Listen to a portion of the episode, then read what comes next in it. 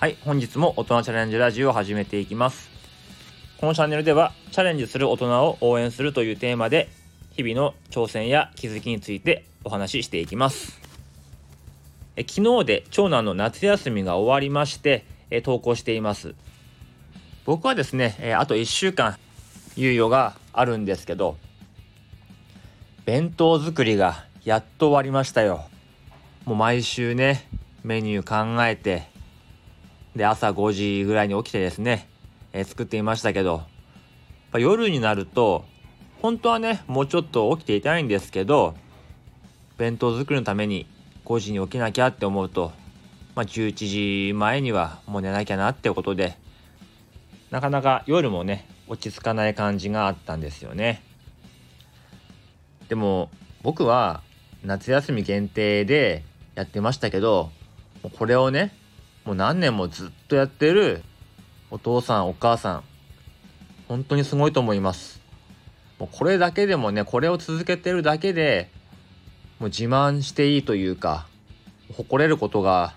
あるんじゃないかなって思います。作っても作ってもまた次の週がやってくる。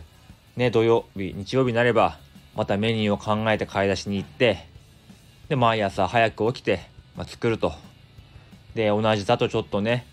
子供飽きちゃうかなとかと思うと、まあ別のことをしたりして、またレシピ読んだりして、いや本当にすごいと思います。で、まあ今日はですね、まあ、そんな短い間でしたけども、えー僕がまあね、1ヶ月間お弁当を作ってきて、また次ね、作る時に活かせるなって思ったことをお話ししていこうかなって思います。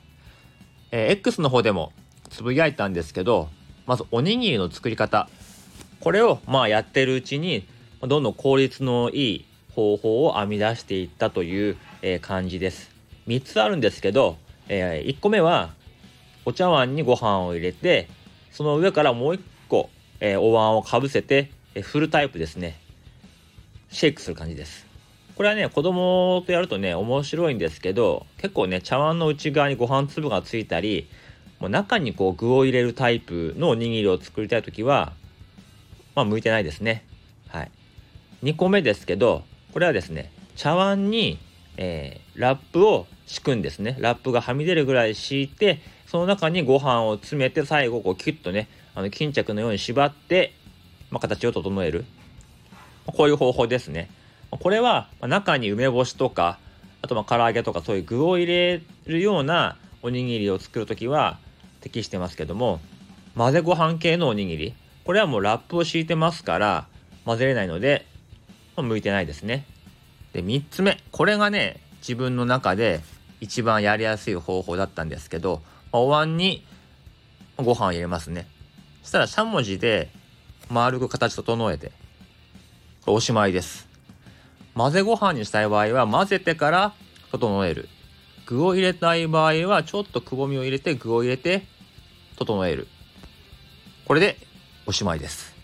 あとはラップなり、まあ、海苔なりにポンと乗っけるとおしまいなんで手も汚れないしなんか茶碗としゃもじ以外の洗い物も増えない。これ結構ねおすすめですね。やっぱおにぎりって、まあ、手がベタベタするとかもう炊いたばっかりだと熱くて握れないとか、まあ、そういうことが、えーありますけど、まあ、茶碗に入れて作るタイプだとそういう心配もありませんから、まあ、この方法いいなって思いました。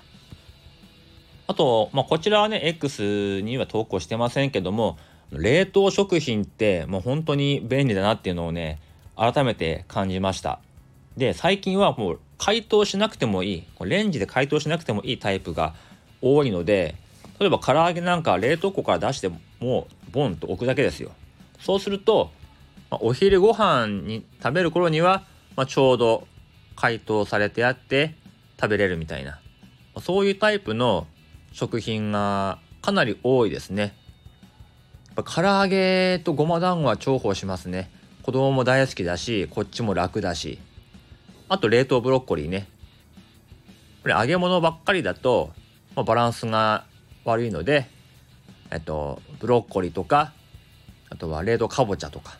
うんそういうのを活用していました。冷凍かぼちゃはね場所も取るからもう結構すぐに弁当が埋まるんですよね。なかなかいい方法ですね、まあ、ただねその中でもやっぱり手作りで、えー、入れたいものもありますからね。全部を冷凍食品にしてもいいんですけど、まあ、栄養的にとかやっぱり子供からしてもねぱり親が手作りで作ったものがやっぱ12品あった方がいいだろうなってことでそこはねあの頑張って作ってます。例えばまあ3食弁当だとしたらまあそぼろとか卵とか鮭とかを炒めるとかあと今日だとポテサラ。ねポテサラもじゃがいもだけじゃなくて玉ねぎとかきゅうりとか、まあ、今日はそういうものを入れてみました。で今日は僕の分もね作ったんでお昼食べたんですけど、まあ、結構美味しかったですね。で1個気をつけたのは、まあ、大人だったらいいんですけども、まあ、夕飯の前の日の夕飯の残り物は入れないということはちょっとねあの決めてやっていました。自分が食べる分だったら全然いいんですけどやっぱ子供にはねそこの手抜きはしたくないなっていううん。それは明らかに分かりますよね。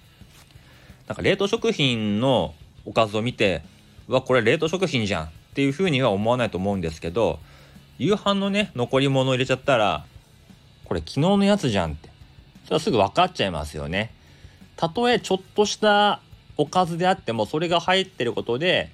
なんだよって思っちゃうかなって思ったのでそこだけはねしないようにしました。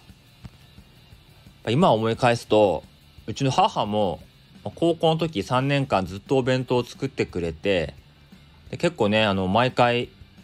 手込んでて友達からも「糸満ちの弁当いつもうまそうだよな」みたいな感じで言われたのを覚えてます。ああいうお弁当を作ろうと思ったんですけどやっぱり無理でしたね。やはり母は強いという感じなんでしょうかね、え、あのクオリティを3年間続けてね、え、作ってくれたことにはねあの感謝しています自分がねこう子供に作る立場になってみて初めてえー、自分の親の凄さが分かった感じがします。はい。まあ、長男もね、いつもね、美味しかったよってことで、空っぽにしてね、帰ってきてくれるので、すごい嬉しいし、ちょっとはね、愛情を通じてるのかなっていうふうに思ったりします。はい。ということで、えー、僕のお弁当チャレンジはこれにて終了というところですね。これね、朝活をしようと思って、5時に起きる習慣をつけてましたけども、弁当を作るっていうね、別の、えー、タスクが発生してしまっていたので、まあ、これからはね、ちょっと気楽な朝を迎えられるのかなっていうふうに思います。皆さんは今日どんなチャレンジをしますか？本日はこの辺でおいとまいたします。